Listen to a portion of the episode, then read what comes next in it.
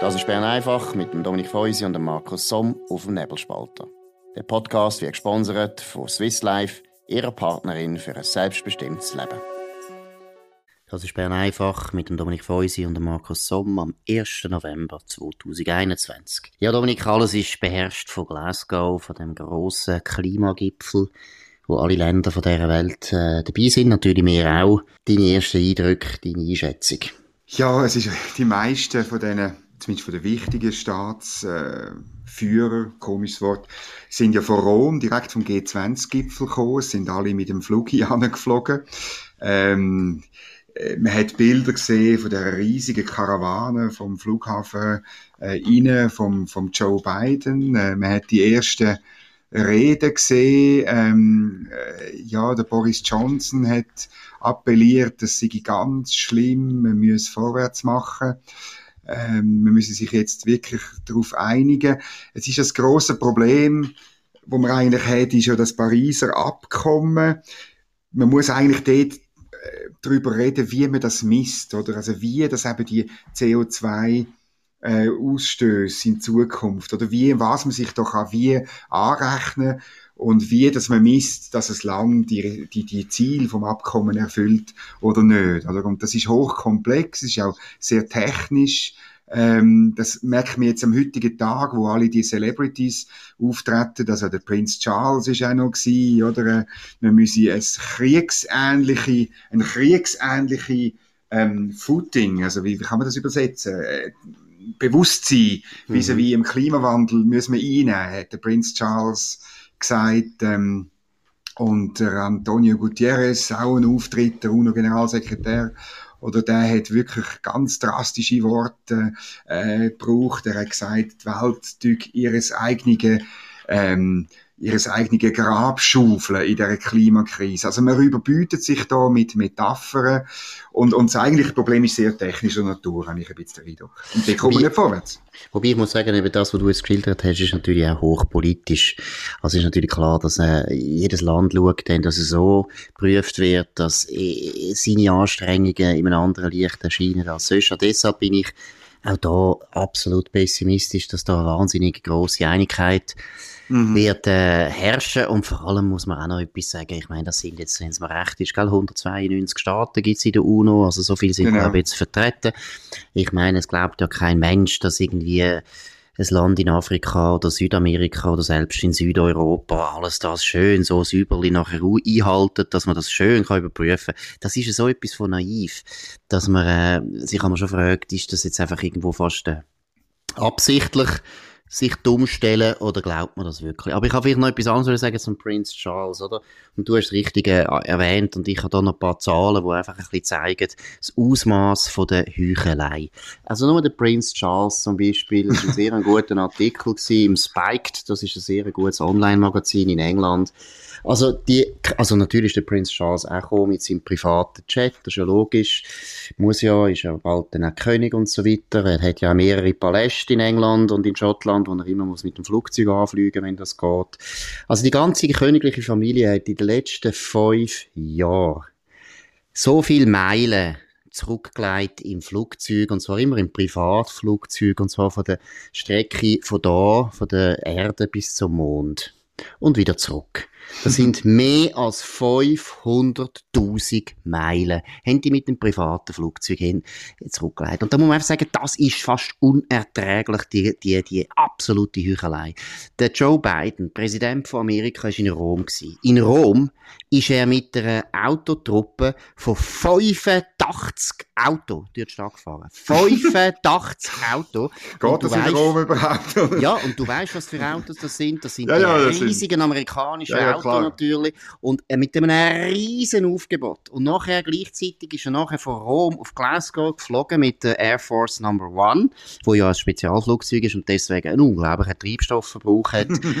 begleitet von vier Kampfjets. Ich meine, das ist doch unerträglich, dass solche Leute sagen, die Welt ist praktisch am Brennen, sie geht jetzt dann gerade unter, aber ihnen ist scheißegal, wenn es ihnen selber geht. Dazu passt ja auch, dass der Alex Reichmuth vom Nebelspalter wird das morgen auch noch schreiben im Nebelspalter, 400 private Jets kommen in Glasgow an für die Konferenz. Und da muss man mhm. einfach sagen, wenn man das hört, dann sieht man, das ist eine verwöhnte, degenerierte Elite, die ein riesen Theater macht, wo sie vielleicht selber nicht ganz ernst meinen und wo nachher dann auch Massnahmen beschlossen werden, wo ja für sie offensichtlich nicht gelten, sondern eher einfach für die armen, sozial schwachen Leute in Europa und in Amerika. Wir sollen da irgendwie mehr zahlen, wobei wir sind nicht sozial schwach. Ich sage jetzt einfach mal, die Leute, die dann wirklich mhm. zahlen müssen, das sind eher ärmere Leute. Es ist, also ich muss ehrlich sagen, ich finde es unerträglich. Ja, ich bin am Wochenende über eine Karikatur gestolpert. Es stehen zwei Schotten am Flughafen Glasgow und sehen eben die, die Dutzende von Privatjet, die einfliegen. Und dann fragt der eine Schott, fragt der andere, du, was ist das? Und dann sagt er, ja, das sind eben, das ist die Weltelite, die kommt mit dem Privatjet und will mir mein SUV verbieten. das ist gut. das ist ja, oder, noch, ja, oder noch ein kleines Müsterli auch wieder, wo ein zeigt, die Celebrities, die du gesagt hast. Also Emma Thompson, äh, großartige Schauspielerin, Engländerin. Ich habe die sehr gerne als Schauspielerin, aber eben nicht als Politikerin. Die ist also erste Klasse von Los Angeles, ist sie auf England geflogen, und zwar auf London, um dort an einer Aktion von der Extinction Rebellion teilzunehmen. Ist das nicht pervers? Also, das ist einfach, ich kann gar nicht mehr, ich, das kann man gar nicht ausdrücken. Man kann es auch nicht erfinden, es ist so pervers. Das ist ein bisschen so, oder? Und, und ich muss wirklich, ich will noch ein bisschen den Gastgeber noch beleuchten. Also der Herr Johnson ähm, tut sich jetzt da sehr stark profilieren als der, der jetzt da ähm, das groß inszeniert und groß vorwärts bringt. Ähm, man ist ein bisschen in, Großbritannien ein bisschen zwiespältig. Es gibt die, die sagen, das ist alles nur seine Frau, die da dahinter ist. Ich habe aber jetzt ein bisschen den Eindruck, also, dass er wirklich, er selber das auch wahnsinnig äh, wichtig findet. Er hat auch gesagt, eben, wir müssen jetzt ganz dringend vorwärts machen. Er sagt, ähm, er, seine Vorschläge gingen eben, seien besser als die von Greta Thunberg und anderen, wo letztlich äh, den, den Kommunismus oder den Sozialismus wollen einführen. Er will den Kapitalismus retten, indem er das äh, so äh, ähm, macht, oder? Aber er sagt auch, äh, es ist Zeit, äh, um die Bombe entschärfen wo der Klimawandel darstelle, das sei ganz dringend äh, nötig und wir müssen wirklich vorwärts machen, sonst äh, ging auch, auch die Welt unter sozusagen. Es ist the beginning of the end oder es ist das, ja, der. Summit und wir brauchen ein Lifeboat for Humanity. Oder das sind natürlich Ausdrücke, da habe ich wahnsinnig Mühe und frage mich schon, in welche Richtung Tories oder die, die einstige Partei von der Margaret Thatcher gehen, weil alles, was wir wissen, ist doch, dass wirtschaftliche Entwicklung letztlich das Geld erarbeitet, um auch die Probleme, die wir vielleicht haben, mit dem Klimawandel tatsächlich zu lösen. Gut, jetzt noch schnell kurz zum Boris Johnson. Ich meine, das ist immer die These, dass seine Frau so wichtig ist. Ich weiß es auch nicht, keine Ahnung. Ich weiß es auch nicht. Sich, sicher ist es sexistisch. Ich glaube, es gibt wahrscheinlich andere Gründe, warum der Boris Johnson jetzt auf das Thema so äh, setzt, weil ich glaube, der Boris Johnson ist halt im tiefsten von seinem Herzen doch eigentlich ein typischer Vertreter vom Establishment. Und Brexit ist jetzt einmal gewesen, wo er und das hat sich ja für ihn gelohnt, der ist jetzt Premierminister geworden, aber wo er wirklich etwas gewagt hat und wo er wirklich ausgebrochen ist aus dem Establishment aus, und das würde ich also wirklich immer wieder betonen, das ist ein unglaubliches Risiko mhm. gewesen, hätte er verloren, wäre der Boris Johnson jetzt Nie. neuen Journalist bei einer genau. Zeitung in Australien. Also der hätte nichts mehr zu sagen gehabt. Es war ein grosses Risiko gewesen und einmal habe ich das Gefühl, äh, so grosse Risiken würde er nicht mehr eingehen und äh, wir haben es ja ein bisschen angetönt, das Establishment, auch vor allem im angelsächsischen Raum, auch vor allem in England, ist extrem klimaverrückt.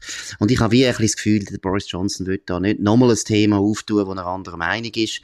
Und was auch ein wichtiger Punkt ist, und deshalb habe ich auch so eine, äh, so eine leichte Wut, ich meine, das, ja, das Glasgow ist doch vom Timing her ist ja so absurd, oder? Ich meine, wir haben steigende Energiepreise. Wir merken, dass das mit den Erneuerbaren nicht geht. Schon G20 hat sich nicht können einigen gestern auf irgendetwas, wo irgendwo Substanz hätte. Wir alle wissen, da passiert gar nichts mehr. Glasgow ist jetzt schon gescheitert, bevor es angefangen hat. Und dass wir das ganze Theater mitmachen, auch mehr Medien machen es ja gerne mit, ist schon, finde ich, ein starkes Stück. Das ist so. Und äh, du hast es angesprochen mit den Energiepreisen. Es ist ja interessant, dass ähm, die Staaten äh, ja gerade am Wochenende weg den Energiepreisen die OPEC-Länder auffordert haben, mehr Öl zu fördern, oder? Also das Angebot zu erhöhen, damit der Preis nicht so weiter steigt und runtergeht. Und ich glaube eben wirklich, wir müssen, wir müssen beim Klimawandel müssen wir schauen, nicht was also, also Kongress erzählt wird, sondern was tatsächlich passiert. Und das ist ja das sogenannte grüne Paradoxon vom Hans-Werner Sinn, oder?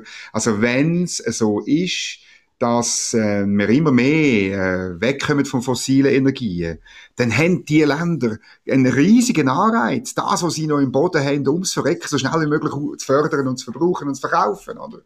Absolut. Und, und Absolut. letztlich müssen wir den Anreiz völlig anders setzen, wenn wir das so verhindern. Interessant ist, dass weder die Herren Knutti noch, noch wer das Stocker, wer sonst noch umeinander ist, oder von diesen ökonomischen Realitäten, wo man auch in Glasgow, auch an der ETH Zürich nicht wissen. Ja, und ich glaube, es ist eben Zeit, mal einfach ehrlich zu sein und realistisch zu sein. Erstens, es ist unmöglich, dass die 192 Staaten sich einigen. Heute ist China der grösste äh, Ausstoßer von CO2, nachher kommt Amerika, nachher kommt Indien. Beide Länder, China und Indien, haben jetzt schon ganz klar gestellt, ja, wir tun den erst später. China sagt jetzt ab 2030 das wird auch nicht eingehalten werden, da bin ich jetzt schon sicher. Mhm. Also es ist jetzt schon völlig klar, es kommt auf die zwei Länder drauf an, alles andere spielt gar nicht mehr so eine Rolle. Selbst wenn die EU und die Amerikaner würden jetzt einfach aussteigen aus dem CO2, würde dem Klima überhaupt nicht irgendetwas äh, zu gut tun. Also, man muss einmal realistisch sein und sagen, hey, lasst mal, die Strategie wird nicht gehen. Wir werden uns nie einigen, dass die ganze Welt sagt, wir wollen CO2 reduzieren. Und dann kommt das Zweite, vielleicht ist das auch ein Ziel, wo einfach gar nicht nötig ist. Wir können uns auch anpassen an den Klimawandel. Der Klimawandel, der gibt's. Der Klimawandel ist sicher zu einem gewissen Teil menschengemacht, gar keine mhm. Frage. Wollen wir auch nicht gross jetzt diskutieren, ist es 10% oder 90%, ist eigentlich gleich. Aber ich glaube, die Vorstellung, dass man so schnell kann wegkommen von den fossilen Brennstoff in einer konzertierten Aktion von der Weltgemeinschaft ist einfach absurd. Und man sollte den Bürgern nicht da die ganze Zeit etwas vormachen, wo nicht funktioniert. Das ist so. Also ich erinnere mich an etwas, wo ein, mir ein äh, kürzlich pensionierter Diplomat und äh, Nebelspalterabonnent im Übrigen, äh, schon vor Jahren mal gesagt hat, wo, wo als Schweizer Botschafter bei vielen internationalen Organisationen geschafft hat. Er hat gesagt, weißt Dominik, internationale Organisationen, internationale Gipfel und so weiter sind hervorragend im Herausfinden, wo das Problem liegt und völlig unzulänglich in der Lösung. Oder?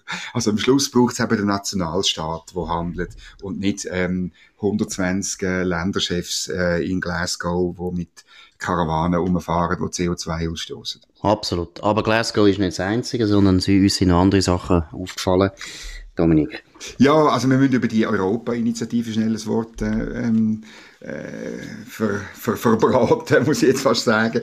Also die Ankündigung, ich glaube in der Sonntagszeitung ist es gewesen, die Operation Libero, die neue Chefin Sanja Ameti, schon abgefeiert von NZZ und, äh, oder sagen wir bekannt aus Funk und Fernsehen, wie es immer so schön heißt, zusammen mit der grünen Partei, lustigerweise nicht mit der grünen Liberalen, wo sie selber Mitglied ist, äh, lancieren eine Europa-Initiative, die soll am Bundesrat in der Verfassung sozusagen vorgeben, er müsse mit der Europäischen Union ähm, eine, eine tragbare Grundlage für Beziehungen, inklusive Streitbeilegung und Nachvollzug von Gesetz äh, und, und, und so weiter äh, bilden, also faktisch ein, ein Rahmenabkommen ab, abschliessen äh, damit man eben eine geregelte Beziehung hat. Das klingt alles wunderbar, aber eben, weil es faktisch ein Rahmenabkommen ist, weil es faktisch darauf rausläuft, dass wir genau das müssen machen, was der Bundesrat nicht hat wollen, bin ich sehr gespannt. Ich finde es gut.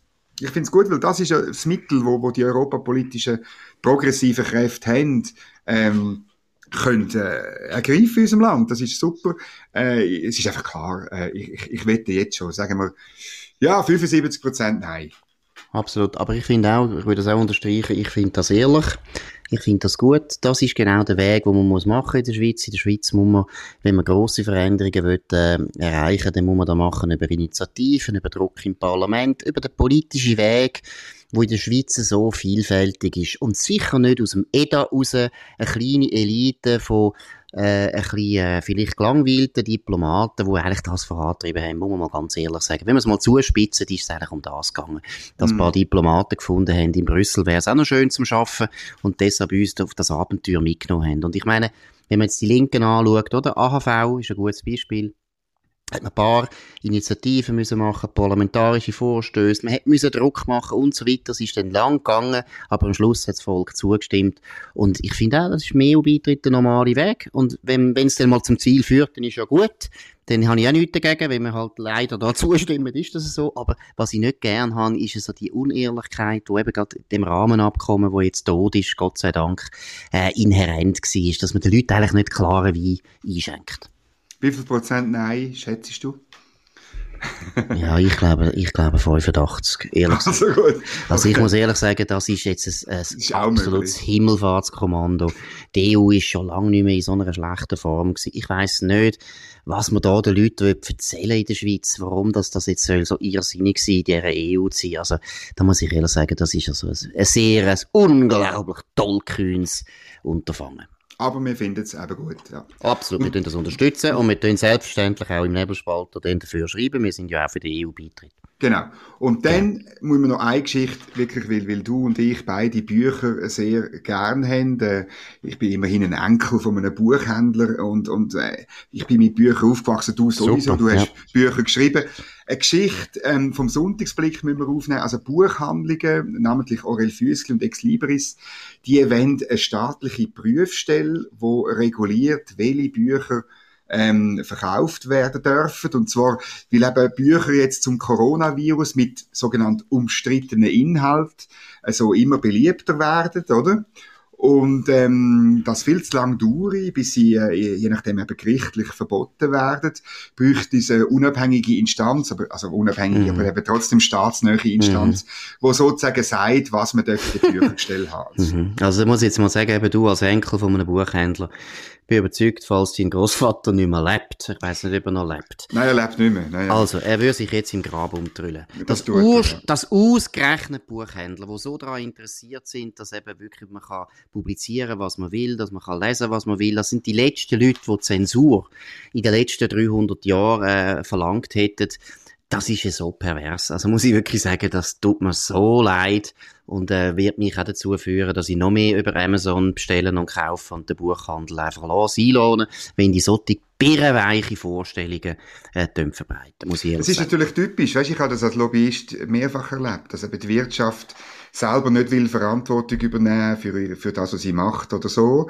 Und dann äh, schreit man einfach nach einer staatlichen Regulierung. Also es ist eben, das ist das Dilemma von uns Liberalen, dass sehr oft die sogenannte freie Wirtschaft eben noch Freude hat an Regulierung. Ja, da ist es jetzt ein ganzes perverses Beispiel, oder? Aber ja, ja. Äh, es läuft eben leider oft so. Ja, und sie haben natürlich Angst, das ist klar, die Buchhändler haben Angst, dass sie nachher unter Druck kommen, oder? Das ja, dann heisst, ihr in der Grusigsbuch gebracht, sie wollen da nicht selber die Verantwortung übernehmen. Ich würde jetzt aber gleich noch schnell in der Hitze des Gefechts habe ich da etwas ganz Dummes gesagt, nehme jetzt gerade wieder zurück. Amazon sollte man nicht allzu fest unterstützen, weil ich finde, das ist eine Firma, die ich gar nicht gerne habe, weil sie nämlich jetzt schon zensiert. Da muss man also sagen, sie tun jetzt schon in Amerika sehr viele Bücher ja. verhindern, oder? Verhindern. Also Amazon ist eine, ist eine, ist eine ganz schlimme Firma in dieser Beziehung. Da muss ich gleich sagen, lieber Aurel Füssli, lieber unsere Buchhandlungen, wo wir jetzt noch Druck machen können, wo wir sagen, hey, hört auf, das ist dumm, das ist falsch, macht das nicht. Ja, und eben, wie gesagt, für ganz schlimme Sachen gibt es immer noch gerichtliche Beschlüsse. Absolut. Oder für Sachen, die wirklich außerhalb vom gesetzlichen Rahmen sind. Aber man muss das sehr, sehr zurückhaltend anwenden, sonst haben wir ein riesiges Problem. Absolut. Gut, das ist es von Bern einfach an dem 1. November, grosses Datum 2021. Dominik Feusi und Markus Somm, danke für die Aufmerksamkeit. Wir kommen wieder morgen um die gleiche Zeit auf dem gleichen Kanal und wir wünschen einen schönen Abend. Das war Bern einfach mit dem Dominik Feusi und dem Markus Somm auf dem Nebelspalter. Der Podcast wird gesponsert von Swiss Life, ihrer Partnerin für ein selbstbestimmtes Leben. Den Podcast könnt ihr auf nebelspalter.ch abladen und auf allen gängigen Plattformen wie Spotify oder Apple Podcast und so weiter.